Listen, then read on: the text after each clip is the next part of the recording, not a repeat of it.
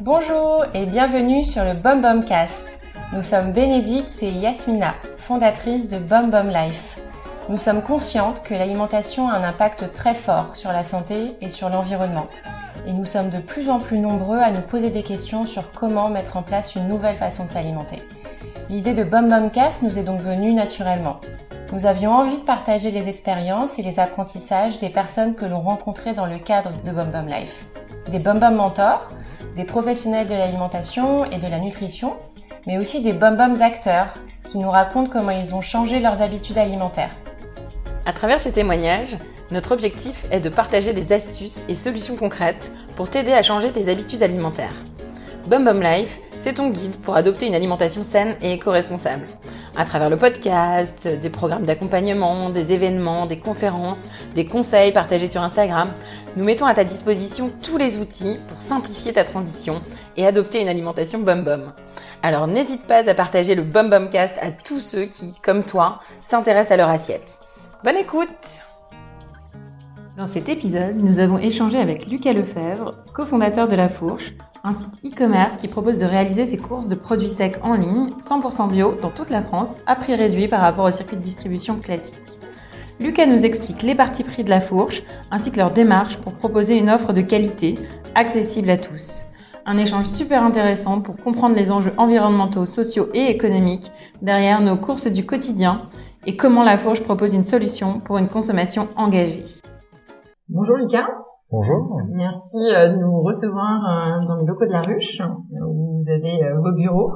on est content de parler avec toi parce que un de nos fers de lance c'est d'expliquer aux gens que c'est bien de manger bio et tu as développé une solution pour permettre aux gens de manger bio mais moins cher. Euh, qui s'appelle La Fourche. Absolument. Et donc tu vas un peu nous expliquer tout ça aujourd'hui. Est-ce que tu peux commencer peut-être par te présenter toi, s'il te plaît? Alors, je m'appelle Lucas, euh, j'ai 32 ans et je suis cofondateur de La Fourche. Euh, on a lancé La Fourche il y a un an et demi. Euh, auparavant, j'ai fait pas mal de choses. J'ai travaillé dans le web, j'ai travaillé dans le marketing digital. Et à l'aube de mes 30 ans, avec mes associés, on a décidé de se lancer dans un projet qui avait un peu plus de sens. Et donc, on a décidé de lancer La Fourche. Vous étiez amis? On était amis, on était amis depuis euh, depuis dix ans. C'est des amis de longue date. On s'est rencontrés euh, au cours de nos études. Vous êtes combien? On est trois, trois associés euh, fondateurs. Juste, c'est quoi pour toi du sens? Du sens, c'est un projet qui a un impact positif, globalement positif à la fois sur la société, sur l'environnement et sur les différentes parties prenantes hein, qui ont rapport à, à ce projet. Ok. Cool, bah, tu nous expliques, tu vas nous expliquer en effet comment vous faites tout ça. Alors, euh, qu'est-ce que c'est la fourche? Alors la fourche, c'est un site de e-commerce qui fonctionne euh, avec euh, sur un modèle d'abonnement. On fonctionne grâce en fait à une communauté, on a un peu un club de consommateurs engagés. Donc, concrètement, nous on était, on s'est rendu compte que les marges dans la grande distribution sur les produits bio étaient plus élevées que sur les produits conventionnels. Euh, ce qui est un peu une aberration quand on sait que le les produits bio sont meilleurs pour la santé et meilleurs pour l'environnement. Euh, qu'une minorité des Français puisse y avoir accès, c'est quand même une injustice. Euh, donc l'idée c'était de rendre ces produits le plus accessibles possible au plus grand nombre. Et donc l'idée c'était de diminuer les marges sur ces produits. Et donc on fonctionne sur un modèle d'abonnement. Donc concrètement la fourche c'est quoi? C'est un site de e-commerce. On a un abonnement. nos adhérents payent 59 euros par an pour accéder au catalogue se faire livrer autant de produits qu'ils le souhaitent, autant de fois qu'ils le souhaitent, partout en France et en Belgique et au Luxembourg. Euh, et nous, cet abonnement et la fidélité euh, que ça génère de la part de nos adhérents, euh, fidélité parce que bah, ils ont un, abonnement, ils ont envie de rentabiliser, euh, on est très transparent, on va chercher des producteurs de qualité, donc ils reviennent, on, on est plus efficace. Euh, du coup, on va diminuer nos marges par 4 par rapport à un magasin classique. On va proposer des prix qui sont jusqu'à 50% moins élevés euh, que ce qu'on va pouvoir trouver dans le commerce. Donc ça, c'est 50%, c'est au mieux, mais en moyenne, vous êtes à combien En moyenne, euh, sans langue de bois, on doit être aux alentours de 30%. D'accord. Donc c'est un vrai, euh, c'est quand même une vraie différence hein, par rapport à un magasin. Euh, nous, on a des adhérents, nos adhérents en moyenne économisent 250 euros par an mmh. euh, en faisant leurs courses chez nous, euh, plutôt que s'ils les faisaient dans, dans des magasins classiques. D'accord. Donc vous êtes malgré tout une entreprise euh, à but lucratif, mais euh, enfin, même si vos marges sont beaucoup moins euh, importantes que celles de la grande distribution, ça reste quand même un, une entreprise qui, qui vous fait vivre entre guillemets. Enfin, ce que je veux dire, c'est que les marges de la grande distribution sont assez aberrantes finalement. Alors les marges de la grande distribution sont assez aberrantes parce que le calcul a été de dire que pendant des années l'élasticité prix en fait des gens qui s'intéressent au bio est, euh, est, très fort. Donc en fait les gens sont prêts à payer plus parce qu'ils veulent vraiment consommer du bio. C'est en train de changer parce que les mentalités évoluent les gens se rendent compte que bah, le bio c'est pas c'est pas qu'un aspect santé. Puis il y a une prise de conscience aussi de, l'aspect santé de, du bio. Euh, et donc en fait il y a une, une, frange de la population qui est majoritaire de gens qui aimeraient bien consommer du bio mais qui ne peuvent pas tout simplement pour euh, différentes raisons. Euh, on, avait, on en avait identifié trois. La première, c'est le prix, mm. Évidemment. La deuxième, euh, c'est un problème d'accessibilité géographique. C'est des gens qui n'ont pas de magasin bio à, proximité de chez eux, euh, qui ne trouvent pas l'offre dont ils ont besoin dans des supermarchés. Et la dernière, c'est un problème de, c'est un problème culturel de l'image du bio est très, euh, il y a un côté assez sectaire finalement. Euh, ça, ça me convient pas, c'est trop bien pour moi, c'est euh, c'est trop cher et donc les gens euh, s'auto-censurent finalement, n'osent pas aller dans les magasins bio, pensent que c'est trop trop bien pour eux, trop cher. Et nous justement on essaye de faire beaucoup de pédagogie et d'éducation sur ces sujets-là pour expliquer qu'en fait ça devrait être accessible à tous et ça ça peut l'être en tout cas sur les aspects géographie et et prix parce que c'est justement ce qu'on ce qu'on essaie de faire à la fois. Et qui, qui sont vos clients du coup euh, en termes de segmentation et de profil? Alors nos clients sont euh, à 85% des femmes. On croire que la charge mentale n'est pas encore euh, bien partagée en France en ce qui concerne les courses. Euh, beaucoup de familles. Euh, la prise de conscience de l'intérêt du bio intervient beaucoup au moment du premier enfant. On se dit bon, je faisais peut-être pas l'effort pour moi, mais pour mes enfants. J'ai commencé à consommer davantage, être plus systématique dans les achats bio. Euh, et en termes de répartition géographique, euh, on n'est pas du tout sur des zones urbaines favorisées, des centres-villes. Et on a 21% de nos adhérents qui sont dans des centres-villes de grandes villes moyennes. Donc 79% de gens qui sont soit dans des zones rurales ou des zones périurbaines. Mmh. Donc votre mission de donner accès euh, au bio à ceux qui n'ont pas accès euh, habituellement, euh, elle est réussie. À 79%. Ouais, ouais, mais. c'était oui, tout à fait, tout à fait. C'était, c'était l'idée. Et surtout, on est sur des catégories socio-professionnelles de classe moyenne, de classe populaire, des gens voilà, qui font attention au prix des, au prix des produits et qui évidemment ne pouvaient pas auparavant mm. trop dépenser dans un magasin bio parce que ça reste, ça reste cher. Mm. Est-ce que du coup, tu peux nous expliquer sur toute la chaîne de valeur comment euh, vous avez réussi à, à, diminuer un peu les prix, quoi Parce qu'il y a à la fois le fait de pas avoir de magasin physique, j'imagine, il y a l'aspect logistique, la sélection des produits, euh, l'aspect livraison. Ouais, alors il y a différents points. Euh, le premier, c'est que euh, on est plus efficace de par notre structure, dans le sens où voilà, on est un site de e-commerce, donc on n'a pas des magasins à entretenir euh, partout en France, des loyers à payer. Ça, ça nous rend plus efficace, mais ça ne rend pas plus efficace qu'un autre site de e-commerce. Et pourtant, on est moins cher que d'autres sites de e-commerce. Euh, la vraie différence, c'est euh, ce modèle d'adhésion euh, qui couvre une partie de nos frais fixes. Euh, ça reste 60 euros par an, c'est pas grand-chose finalement. mais ça génère un cercle vertueux dans le sens où nos adhérents euh, reviennent de même sur le site. Un site de e-commerce classique, euh, il va devoir faire euh, beaucoup de web marketing, de publicité sur Internet, pour rappeler à ses clients de revenir sur le site. Ah, tous les X temps, bah, il va il va avoir une pub, on va lui dire ah, reviens sur le site, reviens sur le site, reviens sur le site.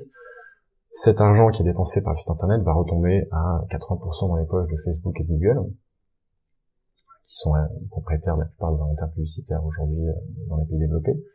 Euh, ce qui est assez dommage finalement. Euh, et nous, on, fait beaucoup moins de, marketing parce que bah, les gens reviennent de même. Donc on n'a pas besoin de leur rappeler de, revenir, ils reviennent de même.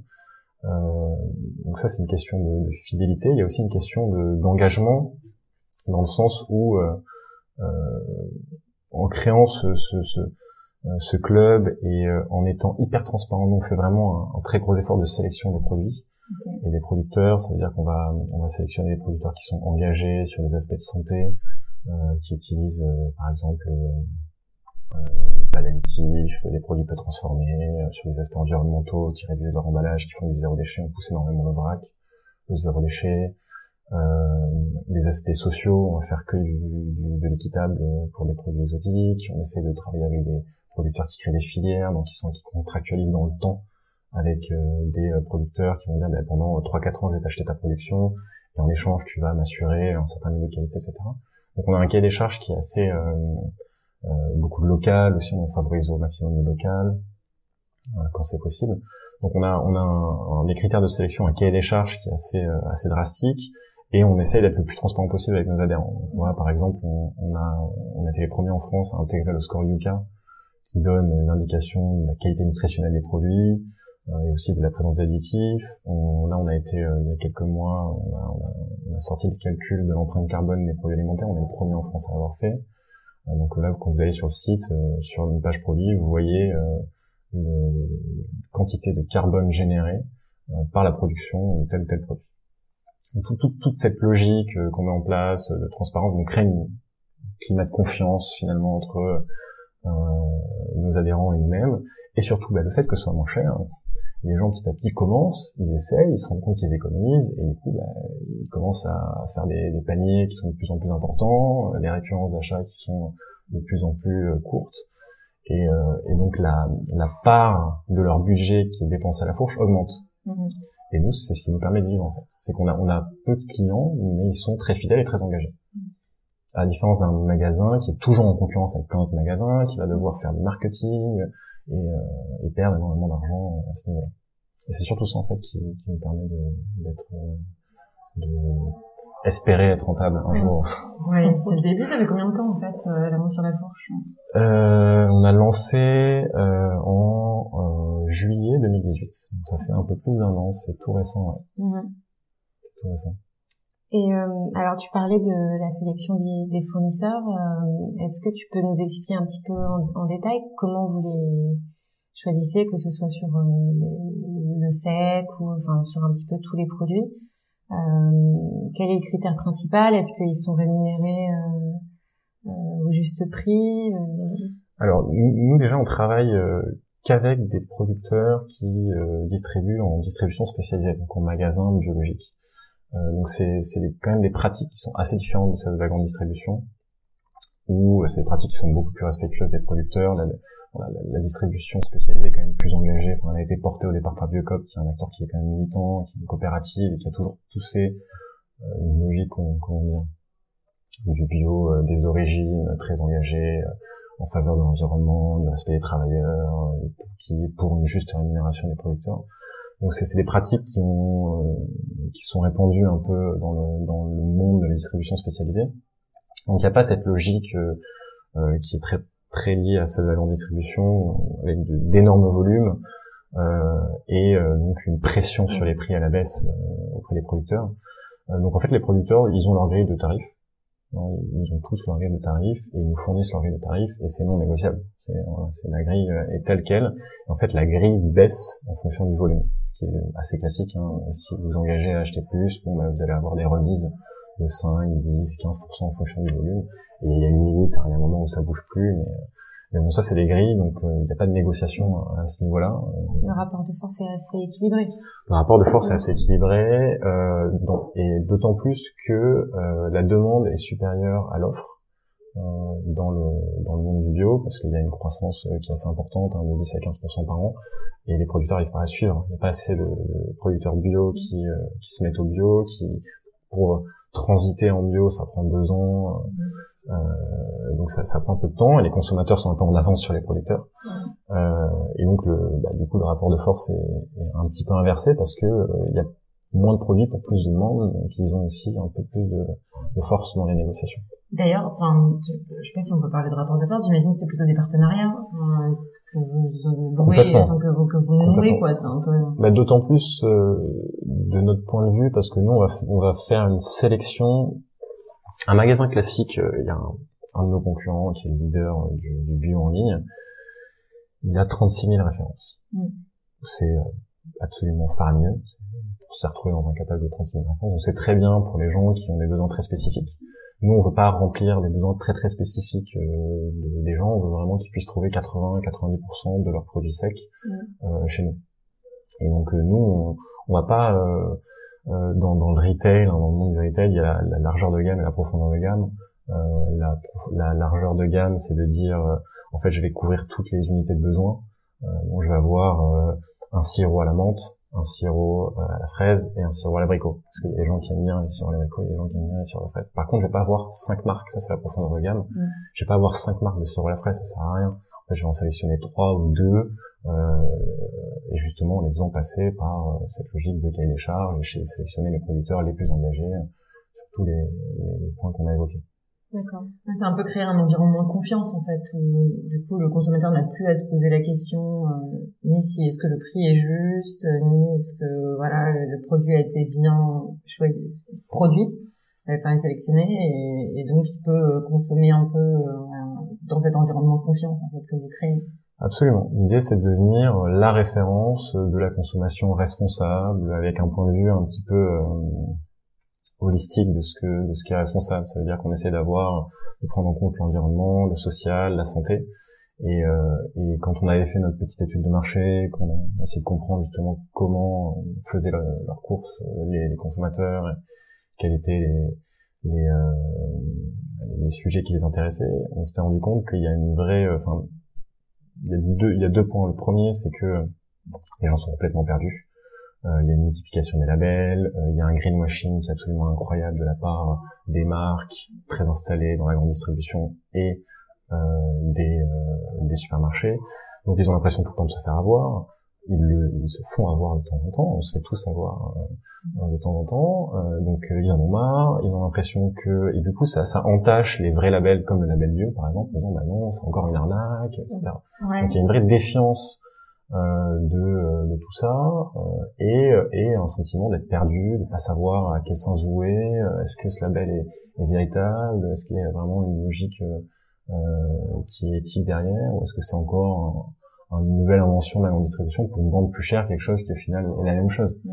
Euh, et, et, donc l'idée, nous, c'est vraiment de faire ce travail en toute transparence, d'expliquer, d'apporter un petit peu de, pédagogie et de, de dire, de dire les choses telles qu'elles sont, de d'expliquer quand on quand on n'a pas la possibilité de de faire mieux, euh, d'essayer de faire le maximum et, et de, en toute transparence de d'essayer de pousser voilà, les producteurs qui sont les plus engagés. C'est pour ça qu'on fait une sélection, c'est parce qu'on veut pas que nos, adhérents se retrouvent avec un foisonnement de, de, de, de producteurs euh, et, euh, et n'arrivent plus à faire leur course. Et est-ce que vous avez remarqué euh, des changements de comportement d'achat euh, de vos de vos clients par rapport à ce qu'ils faisaient avant parce que c'est aussi un, un, sujet tu disais qu'ils étaient perdus euh, euh est-ce que euh, est-ce que déjà est-ce que vous essayez de les accompagner pour euh, faire des choix en fonction de bah, de leur profil et de ce qui est aussi bon d'un point de vue éco-responsabilité? Est-ce que ça ça ça bah, fonctionne? Tout à fait. Alors nous, on, donc on, on, a plusieurs axes, hein, donc l'axe santé, environnement et social. Euh, typiquement, sur tout ce qui est euh, produits exotiques, on va ne fournir que l'équitable. Donc on a des gens en fait qui auparavant ne consommaient pas équitable, mais qui ont commencé en venant à la fourche parce qu'ils sont dit oh mais tiens, ils sont rentrés euh, par d'autres produits, par exemple une maman, ils disent les couches les couches sont moins chères, donc j'allais à la fourche. Et, euh, et, du coup, bah, maintenant, là, c'est moins de l'abonnement, donc elle va, elle va, essayer de voir ce qui se trouve dans le catalogue, et puis elle va prendre un peu de chocolat, et puis elle n'avait jamais testé le chocolat équitable auparavant, et puis que du chocolat équitable à la fourche.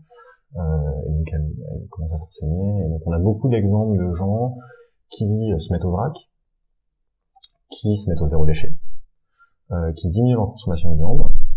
Euh, et euh, voilà, c'est un peu, on essaie. Alors aujourd'hui, on, on fournit pas assez de contenu parce qu'on n'a pas les capacités. Ça, ça, ça, prend un peu de temps de fournir des recettes. Typiquement, c'est des gens qui veulent diminuer leur consommation de viande. C'est aussi le changement des habitudes alimentaires et euh, vous savez quelque chose. euh, et, euh, et, voilà, ça demande un peu d'éducation. Euh, donc on essaie de le faire, c'est notre but, hein, de, de, plus en plus de fournir du contenu pour aiguiller les gens sur les bons choix, euh, les, les, bons choix de consommation, les choix les plus éthiques, les plus responsables. Et c'est pour ça d'ailleurs qu'on a qu'on a lancé l'impact carbone, le calcul de l'empreinte carbone des produits. C'est pour essayer de dire bon ben à produit équivalent, lequel je pourrais choisir pour diminuer mon impact carbone finalement et c'est quelque chose que moi j'en avais aucune idée avant de faire ce calcul et de faire ce travail là c'est vrai que c'est on sait qu'un steak c'est évidemment un kilo de viande c'est ça a un impact carbone qui est bien pire qu'un kilo de euh, de un quelconque légume mais entre des produits euh, qui sont euh, plus ou moins équivalents c'est un peu moins évident et, entre des emballages différents entre des, des origines géographiques différentes aussi c'est intéressant de pouvoir faire des arbitrages et du coup, à la fin, dans le panier, il y a aussi l'empreinte carbone à côté de l'addition ou pas encore? Pas encore, mais c'est pour des raisons techniques. D'accord. Mais ça viendra. Génial. Et sur l'aspect santé, comment vous faites du coup pour euh, accompagner cette, euh, ce changement aussi? Euh, Par exemple, on, recommande davantage des produits complets que des produits blancs, moins de sucre ajouté. comment vous essayez d'adresser ce point? Alors il y a, y a, un, y a un, un, score qu'on aimerait bien intégrer, mais il est très peu connu en France et on commence à en parler, mais c'est pas encore très connu. Et, et c'est le score SIGA. Alors, c'est le score Nova, ah, euh, dont s'est inspiré Siga. Oui.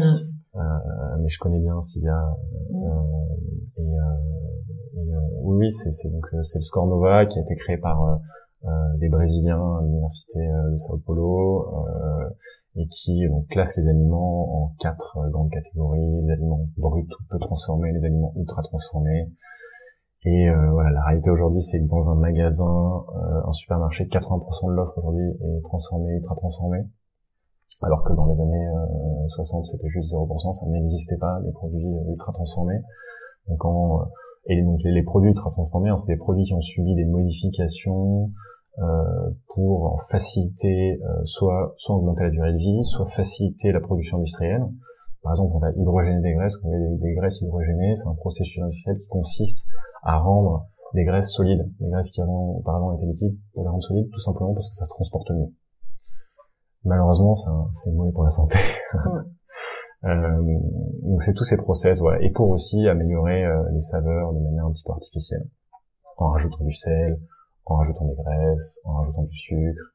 Euh, et, et l'aspect aussi. L'aspect, mm. l'aspect visuel, des colorants, et, euh, et donc on, on, est en train de se rendre compte que ces produits sont extrêmement corrélés, mais encore plus que les produits bio, que la consommation de produits bio, enfin des produits conventionnels, avec des maladies chroniques, euh, l'obésité, le diabète, euh, les maladies cardiovasculaires, etc.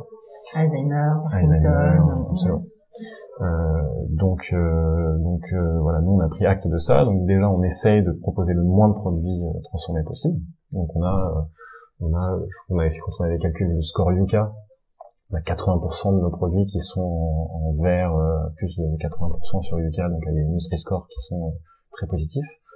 Euh, et, euh, et, donc, euh, donc diminuer l'offre de produits transformés. Et quand on a des produits transformés, ben, choisir des producteurs qui rajoutent pas du sel de manière abusive, qui rajoutent pas de sucre dans la sauce tomate. voilà. C'est l'idée, c'est de, faire une sélection euh, de ce point de vue-là. Et puis, ce qui est intéressant, c'est du coup votre démarche, c'est de se poser la question et du coup probablement proposer des solutions au fur et à mesure que vous développez votre produit euh, pour euh, enrichir cette information en fait et la mettre à disposition de votre communauté.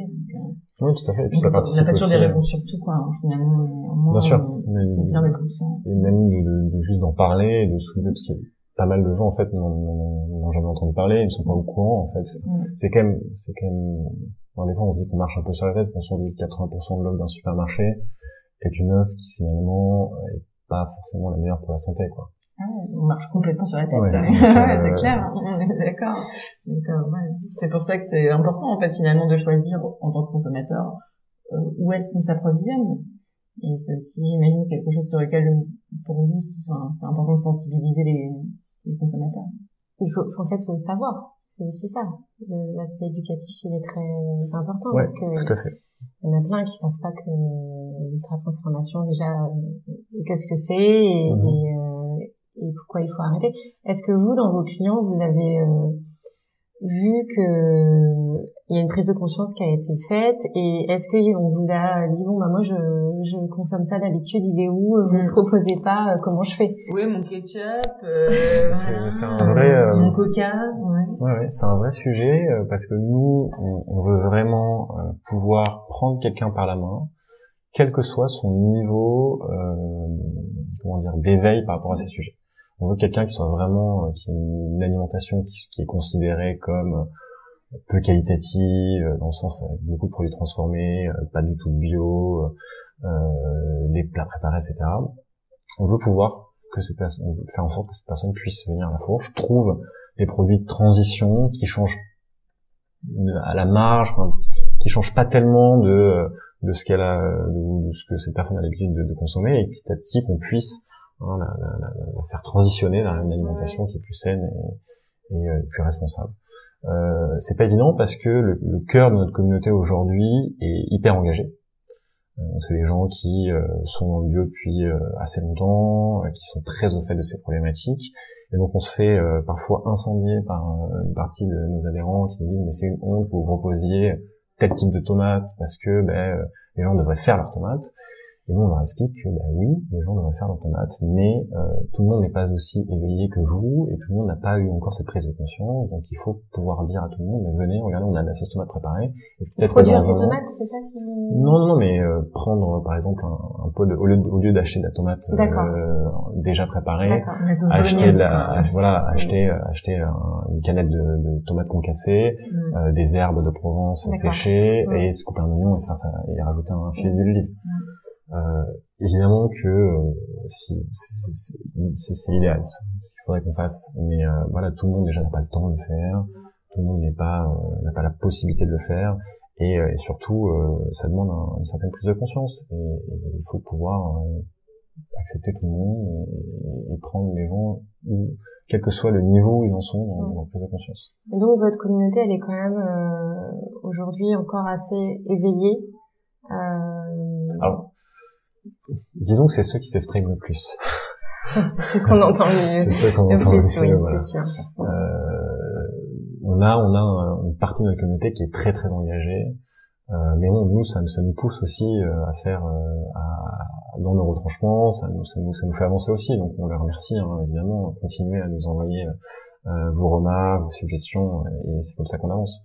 Mais, mais voilà, on, on essaye dans la sélection des produits en tout cas de pouvoir avoir un catalogue qui puisse correspondre à tous les types de consommation, tout en euh, ayant dans, dans, l'idée que voilà, on veut diminuer les produits transformés, on, et on proposera si on produit, si, si typiquement, on a, on a par exemple euh, dans une sauce tomate, il peut y avoir un certain taux de sucre, par exemple, un certain taux de sel. Les sauces tomates qu'on va qu'on va proposer, elles en ont beaucoup moins que celles en distribution. Mmh.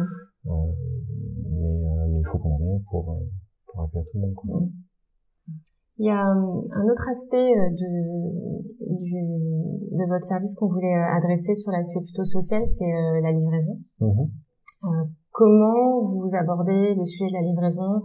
Euh, pour que ça soit respectueux des conditions de travail et, et, et aussi comment vous l'abordez d'un point de vue déchet alors, il y a différents sujets. Il y a la livraison, comment nous on fait les colis. Euh, c'est-à-dire, euh, nous, on emploie, euh, on a, des, on a des, des, personnes qui travaillent à, l'entrepôt euh, et qui préparent les colis.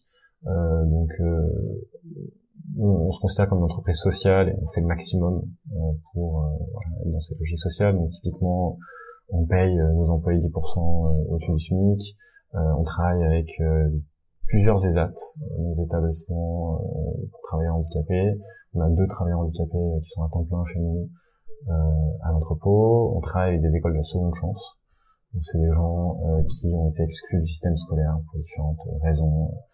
Euh, et donc on a toujours des stagiaires de l'école de la seconde chance qui sont souvent majeurs, qui travaillent à l'entrepôt. Ensuite, donc ça c'est du point de vue de, social au sein de, de, de, la fourche. Ensuite, en ce qui concerne la livraison euh, donc nous, on passe par les transporteurs type UPS, euh, Mondial Relais, euh, La Poste. D'un point de vue social, on n'est pas responsable de la manière dont ces transporteurs gèrent leurs employés. Non, mais vous les sélectionnez, alors après c'est peut-être compliqué de choisir euh, ces transporteurs aujourd'hui, mais est-ce que vous regardez les conditions de, de travail euh... Alors après UPS, transparence, non. On pouvait pas. Hmm. Pour des raisons euh, il y a deux raisons. Il y a des raisons techniques, c'est qu'on n'a pas la possibilité aujourd'hui d'intégrer à notre plateforme, à notre site internet, euh, un transporteur euh, comme on le souhaite. On aimerait bien travailler avec plus de transporteurs, mais on ne peut pas techniquement aujourd'hui les intégrer. C'est des problématiques complexes dans lesquelles je ne rentrerai pas parce que ça ne va intéresser personne. Mais on peut pas euh, intégrer un transporteur. Mmh. Enfin, tous les transporteurs qu'on souhaite. Trois transporteurs qui font la livraison en point relais. D'accord. Euh... Et en termes d'impact environnemental aussi, est-ce que ça vous conseillez plus ou moins une solution euh, que l'autre euh, à vos clients? Euh, Ouais, alors on conseille mêmes... la livraison en point relais. Mm. Tout dépend de la manière dont vous allez dans votre point relais.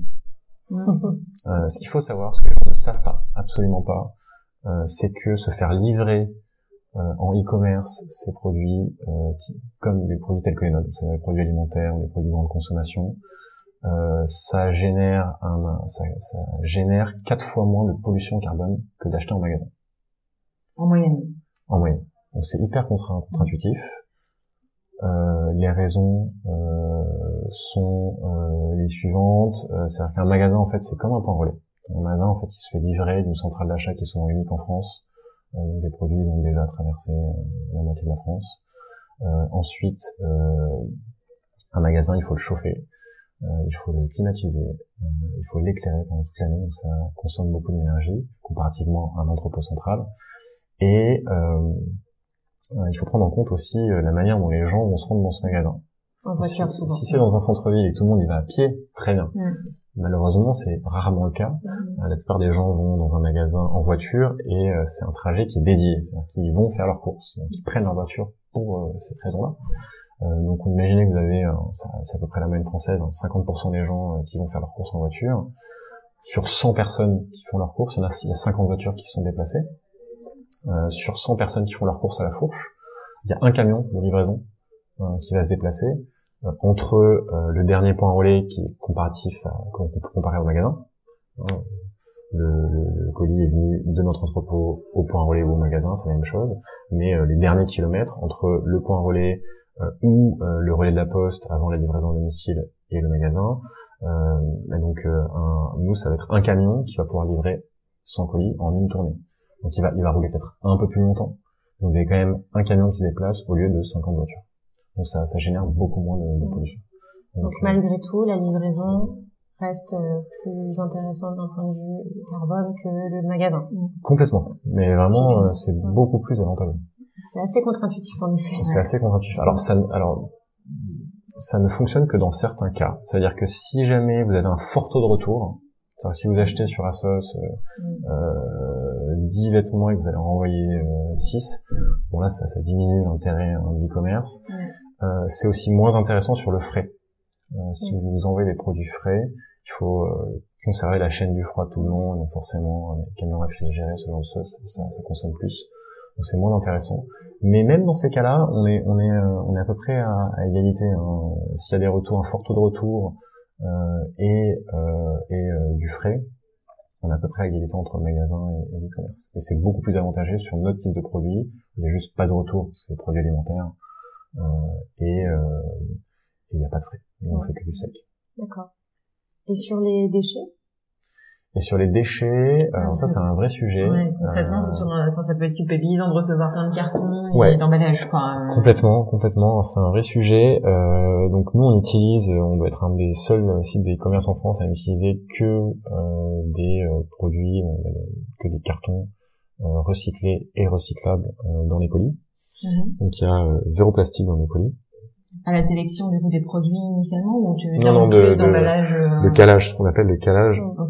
Ok protéger euh, les ça, produits toute la protection euh, euh, des produits et une bonne partie de notre calage provient donc nous on reçoit nos marchandises dans des cartons. Ces cartons la plupart du temps sont jetés en distribution et nous on les on les broie on a acheté une machine pour broyer les cartons et on en fait le calage des bouteilles en verre. Si vous achetez des produits à la fois vous allez voir que autour des produits en verre une espèce de carton un peu broyé et voilà c'est nous qui l'avons broyé et ça nous permet de recycler euh, les cartons qu'on récupère à l'entrepôt. Euh, donc c'est 100% recyclé, c'est 100% recyclable. Alors c'est pas parfait, ça reste du carton, euh, mais on est obligé d'en mettre parce que bah, les transporteurs ne sont pas toujours les plus soigneux avec les colis et, et sinon on a trop de casse.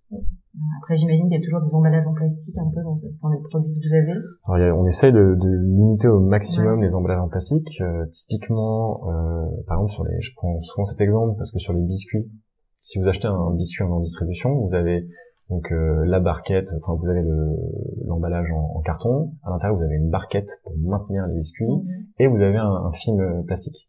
Donc déjà, nous, on, on ne fournit que des, des, des, biscuits qui ont supprimé la barquette, mhm. qui n'a pas tellement d'intérêt à part de bien ranger euh, dans des petites colonnes euh, les, les biscuits. Donc ça, ça, fait déjà une partie d'emballage en moins. Mais en discutant avec des producteurs de biscuits, ils nous expliquent qu'ils essayent de, de, créer des emballages euh, qui sont euh, des biomatériaux, euh, du maïs, des, matériaux qui sont biodégradables. Mais la technologie ne permet pas aujourd'hui de fournir les mêmes assurances en termes de durée de vie. Donc ils n'arrivent pas en fait à trouver. Ils aimeraient bien se débarrasser du plastique, mais ils ne peuvent pas. Ils ne peuvent pas parce qu'on n'a pas les mêmes propriétés de euh, technique de conservation des produits. Quoi. donc, euh, si, si jamais il passait euh, à ce type de produit, ben, en fait, au bout de trois semaines, vos, vos, biscuits seraient humides et plus croquants et plus personne les achèterait. Les achèterait. Bon, ce qui est magique avec l'homme, c'est que souvent, à force d'essayer, on trouve des solutions. On trouvera, on trouvera, mais, ça devrait s'adapter ouais, ouais. avec le temps. Mais c'est, c'est en, c'est en poussant ce genre de comportement que euh, bah, les, les, les, producteurs vont de plus en plus aller voir des producteurs de, de ce type de, de, de, matériaux euh, biodégradables et que ça va se développer. il faut créer une filière, quoi, mais ça prend ça prend un petit peu de temps, mais il faut que les consommateurs le, le poussent. Et nous, c'est vraiment ce qu'on essaie de faire. Hein, c'est faire comprendre aux gens que chaque achat est un acte de vote et que voilà, on peut voter avec son portefeuille et participer à, l'amélioration du monde de cette manière. Et alors, quels sont vos défis principaux ou vos challenges en tant qu'entreprise ou même sur le fond hein, euh, bah, le défi principal, euh, ça va être euh, d'arriver à la rentabilité. Pour l'instant, de survivre. Timing? Euh, c'est difficile à dire parce que il y a beaucoup d'inconnus en fait. Euh, quand on s'est lancé, on avait beaucoup d'idées préconçues sur voilà, voilà ce qu'on vont être nos coûts, voilà ce que vont être nos revenus. Et en fait, on se rend compte qu'on avait faux sur pas mal de sujets. Mais on apprend en faisant. donc euh, voilà, on, veut, et c'est vraiment une question de volume. Hein. Comme je le disais, il y a, il y a cette logique de plus on a de gros volumes, plus les tarifs sont intéressants avec euh, les, euh, les producteurs, plus on a de gros volumes, plus les tarifs sont intéressants avec les, les transporteurs. C'est pareil, c'est écrit de, de, prix en fonction du volume.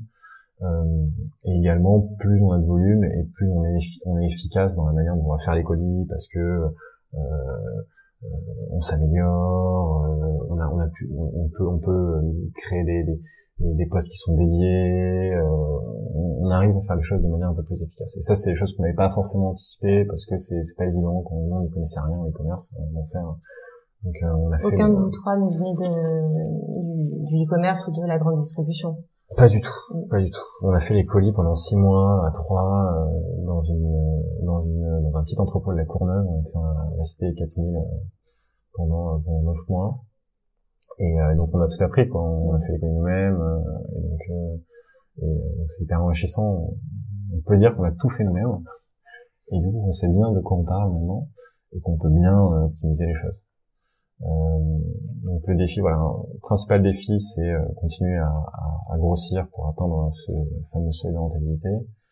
Euh, et ensuite, euh, on a, on a envie de proposer nos produits aussi, de proposer nos marques un peu propres et de commencer à, à, essayer d'innover, proposer des produits qui sont un petit peu pas encore présents en France et qui vont dans cette logique de réduction des déchets.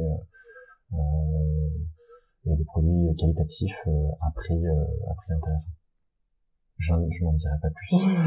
Suspense. Il y a une chose dont on n'a pas parlé, c'est le vrac.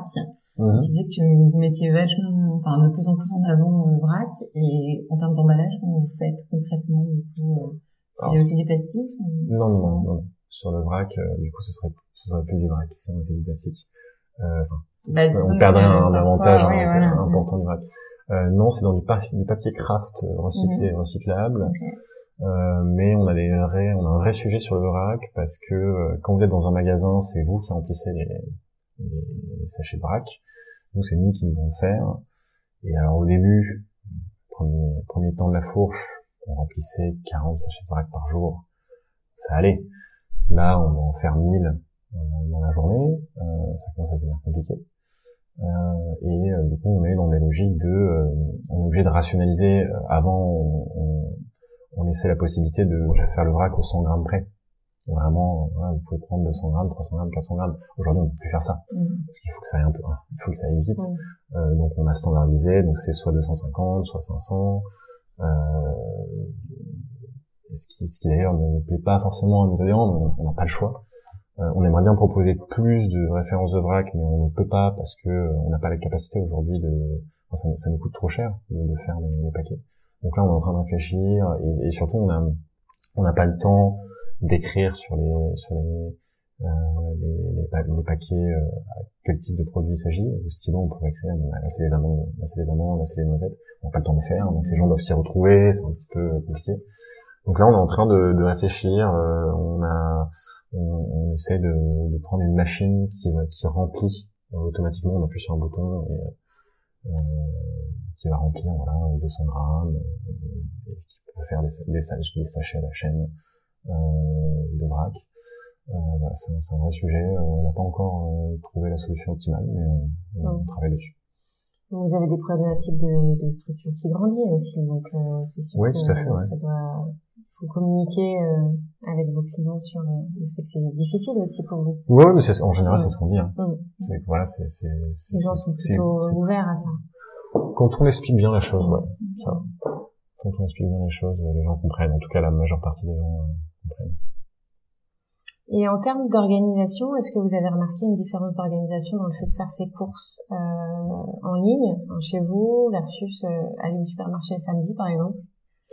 Euh, Alors nous, on s'adresse à, des, à une occasion d'achat qui est assez particulière et qui est pas forcément. Moi, je suis, je suis pas du tout parisien. Je viens de, je viens de ce qu'on appelle la province à Paris. Tout ce qui n'est pas Paris, donc. Voilà, le, le, le reste ailleurs. Euh, moi, je viens d'Aix-en-Provence. Mon associé Nathan, il vient du Pays Basque, un petit village qui s'appelle Asquin. Et le troisième euh, vient du Berry. Donc, on est vraiment des, des, des vrais provinciaux.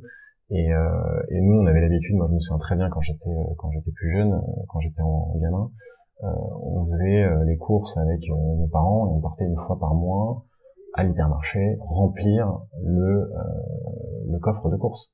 C'est quelque chose qui n'existe pas à Paris. Personne ne fait ça à Paris parce que on n'a pas cette place dans les appartements, euh, on a des magasins en bas de chez soi euh, partout. Euh, donc cette logique de ce qu'on appelle le, en anglais le stock up, c'est vraiment faire les courses, le, le stock de plein, Mm. avec une liste de courses, c'est toujours les mêmes produits, je sais très bien ce que je vais acheter, je vais acheter les céréales, je vais acheter les pâtes, je vais acheter le riz, je vais acheter le café, c'est toujours la même chose. Euh, c'est pas c'est pas des achats impulsifs, euh, c'est pas tellement des achats de frais, c'est vraiment du sec. Euh, et c'est le plein du mois ou du mois et demi. Euh, nous, c'est ça qu'on veut remplacer. On veut que les gens arrêtent d'aller au supermarché pour faire ce genre d'achat, ou au drive en particulier, mais qu'ils aillent la fourche. Euh, c'est pour ça qu'on propose pas de frais aussi, parce qu'on pense que le frais, il, est dans, il peut s'inscrire dans une logique locale qui est beaucoup plus importante. On a toujours un maraîcher à côté de chez soi, on a toujours un fromager à côté de chez soi, et c'est important de, de, favoriser pour une logique de d'emploi en France, mais également environnemental, hein, et puis de qualité gustative des produits. Hein, c'est bien meilleur quand ça vient d'à côté euh, plutôt que de bout de la France euh, ou de l'Europe. Euh, donc il y a une logique très forte de local sur ces produits frais, beaucoup moins sur le sec. En fait, nous, ce dont, on se rend compte, c'est que les produits qu'on va proposer, euh, souvent, ils ont besoin, les producteurs ont besoin d'un marché national pour rentabiliser leurs investissements. C'est des produits qui sont un minimum transformés, et même sur des produits de base. Hein. Par exemple, je parlais avec un producteur de lentilles qui me disait, euh, moi, je produis des lentilles, des lentilles bio, évidemment, euh, et euh, si je veux fournir des lentilles à un prix qui est acceptable pour un consommateur français, parce qu'il est habitué au prix de la grande consommation, euh, quelques euros le kilo, et pas à 10 euros le kilo, c'est très bien que personne ne les achètera, ou les gens finalement qui ont vraiment les moyens, donc si c'est accessible que 2% les plus favorisés, ça n'a aucun intérêt. Euh, je suis obligé d'acheter une machine qui va trier euh, avec des lasers euh, les lentilles pour éliminer, il y a toujours des lentilles qui sont mauvaises, donc il faut les éliminer. Donc si je le fais à la main, ça me coûte 15 fois plus cher, donc personne ne peut les acheter. si je le fais avec une machine, ben, cette machine me coûte 800 000 euros. Et donc je ne peux pas rentabiliser cette machine si je vends autour dans des marchés. Il faut absolument que je produise plus, donc je me mette avec d'autres producteurs, que je crée une coopérative, qu'on achète la machine ensemble et qu'on la rentabilise en vendant sur un marché national. Et donc euh, avoir, une fois qu'on a ça en tête, cette logique-là, elle peut se reproduire sur la plupart des, produits qu'on va, qu'on va vendre. Euh, vous n'aurez jamais à côté de chez vous un producteur de lentilles, un producteur de couches, un producteur euh, de crème de jour, euh, c'est pas possible. Un producteur de de, euh, de, euh, de jus, etc. Ça va forcément venir de partout en France. Donc la logique de la localité aussi est moins prégnante sur les produits secs et c'est pour ça que ça, ça, fait sens de les livrer via un site d'e-commerce. C'est pour ça qu'on fera jamais de frais parce qu'on ne veut pas euh, concurrencer euh, le commerce de proximité de produits euh, bah, de produits frais parce que ça, ça, fait aussi environnementalement, environnementalement mm-hmm. moins sens. On veut rester dans une logique vraiment dans un cercle vertueux complet et qu'il n'y ait pas de d'angle mort négatif Il y a des catégories de produits que vous ne distribuez pas encore et que vous voudriez adresser? On le ferait, t'as dit que non, mais... Ouais, alors on a, on a commencé avec euh, l'épicerie. On a commencé avec 400 produits d'épicerie euh, classique, vraiment euh, le béaba de l'épicerie. on a rajouté petit à petit les boissons. là, on a rajouté le vin, les bières. ensuite, on a rajouté tout ce qui est cosmétique. on a rajouté tout ce qui est produits santé. On, on, avait commencé avec quelques produits bébés aussi important. Donc on, a ensuite on a rajouté les produits santé, les compléments alimentaires, les mmh. essentiels, ce genre de choses. Euh, là, on a à peu près euh, tout ce qu'on veut dans la largeur, enfin, dans les différents types de produits. On a les produits d'alimentation pour euh, animaux aussi. Euh, mais on veut étoffer notre catalogue. Là, on est dans une logique... Euh, Plus verticale. Ouais, mmh. on va étoffer un petit peu ce qu'on propose. Vous avez combien de références du coup aujourd'hui? Euh, On est à peu près à 2500 je pense. L'objectif, euh, c'est d'être euh, entre 3 et 4 000. Ok. Bah top. Euh, on a nos trois dernières questions de la fin. Euh, est-ce que qu'est-ce que tu conseillerais aux gens euh, comme action facile à faire pour euh, changer leur alimentation vers une alimentation plus saine et plus responsable? Alors, je vais encore me faire me taper sur les doigts, se taper sur les doigts, mais il y a un truc en tant que consommateur qu'on peut faire pour réduire son impact, c'est consommer moins de viande, tout mhm. simplement. Et surtout moins de viande de, bœuf. Pourquoi tu dis que tu vas te faire taper sur les doigts? Euh, parce que euh, c'est un sujet euh, qui fait polémique, c'est un sujet qui fait polémique et, euh, sensible. Et moi, et moi, je suis un grand amateur de viande et j'ai j'ai toujours eu de la viande chez moi. Enfin, j'ai pas fait un repas quand j'étais euh, chez moi, euh, il n'y avait pas de la viande euh, le midi et le soir. La, la, tradition culinaire, on a quand même une vraie tradition culinaire exceptionnelle en France. tous nos grands plats contiennent de la viande. Euh, et c'est compliqué de se dire que donc moi j'ai fait le choix d'être végétarien et, et ça m'a pris ça m'a pris des années avant de, devenir complètement et je ne suis pas encore complètement je, ça m'arrive encore de, de, manger de la viande quand je me fais inviter ou ce genre de choses mais en tout cas je n'en achète plus euh, ça prend du temps et c'est vrai que c'est un sujet sensible parce que euh, moi j'ai des euh, dans ma famille des, des, gens qui, élèvent des bêtes. C'est des débats qui sont pas évidents. Ça fait des générations, c'est hyper traditionnel. Donc avoir ce, cette prise de position, de dire ben en fait moi j'ai fait le choix parce que pour des raisons environnementales hein, aussi de bien-être animal évidemment, mais principalement pour des raisons environnementales. Euh, voilà, c'est c'est sujet polémique, mais c'est vraiment, en tout cas, diminuer la consommation de viande, c'est vraiment le premier truc à faire. Et on peut qu'à prouver. Et une action plus ambitieuse? Euh, En tant que consommateur, on parle vraiment d'action individuelle? Ou, ou sociétale? Mmh, bah, Moi, je suis assez adepte euh, du minimalisme. Je pense qu'on n'a pas besoin de consommer beaucoup de choses pour être heureux et que la plupart des choses qui nous apportent vraiment du bonheur, elles n'ont pas de prix. Euh, donc je pense qu'il faut euh, juste euh, s'entraîner à consommer moins de manière générale, réfléchir avant de faire des achats, est-ce que j'en ai vraiment besoin, réutiliser, passer plus de accorder moins de valeur aux choses matérielles, un peu plus aux choses immatérielles. Et bon ça c'est un peu un peu pieux quoi. La frugalité heureuse. Ouais. Le mot de la fin. quel est ton aliment préféré? Ah Pas évident, pas évident. Mon aliment préféré, je, je dirais que c'est la tomate. Une tomate? Ouais, j'adore les tomates et je me nourris, je pense, euh, pendant, pendant la saison, j'en mange tous les jours. euh, Je me fais des salades tous les midis de- qui contiennent des tomates. Pas que des tomates dans mes salades, mais il y a principalement des tomates, mais des bonnes tomates. Et à la fourche alors? Ton- Mon aliment préféré, Ouais, euh, ben, référence. tomates ont cassé la fourche, évidemment. Merci. Ouais, merci beaucoup. bah de rien, merci de m'avoir euh, accueilli. Si tu as aimé cet épisode, n'hésite pas à en parler autour de toi, à partager, à écouter les autres épisodes et puis aussi à nous mettre des petites étoiles sur les plateformes de ton choix. Ça nous aide. Donc euh, merci par avance et belle journée ou soirée à toi.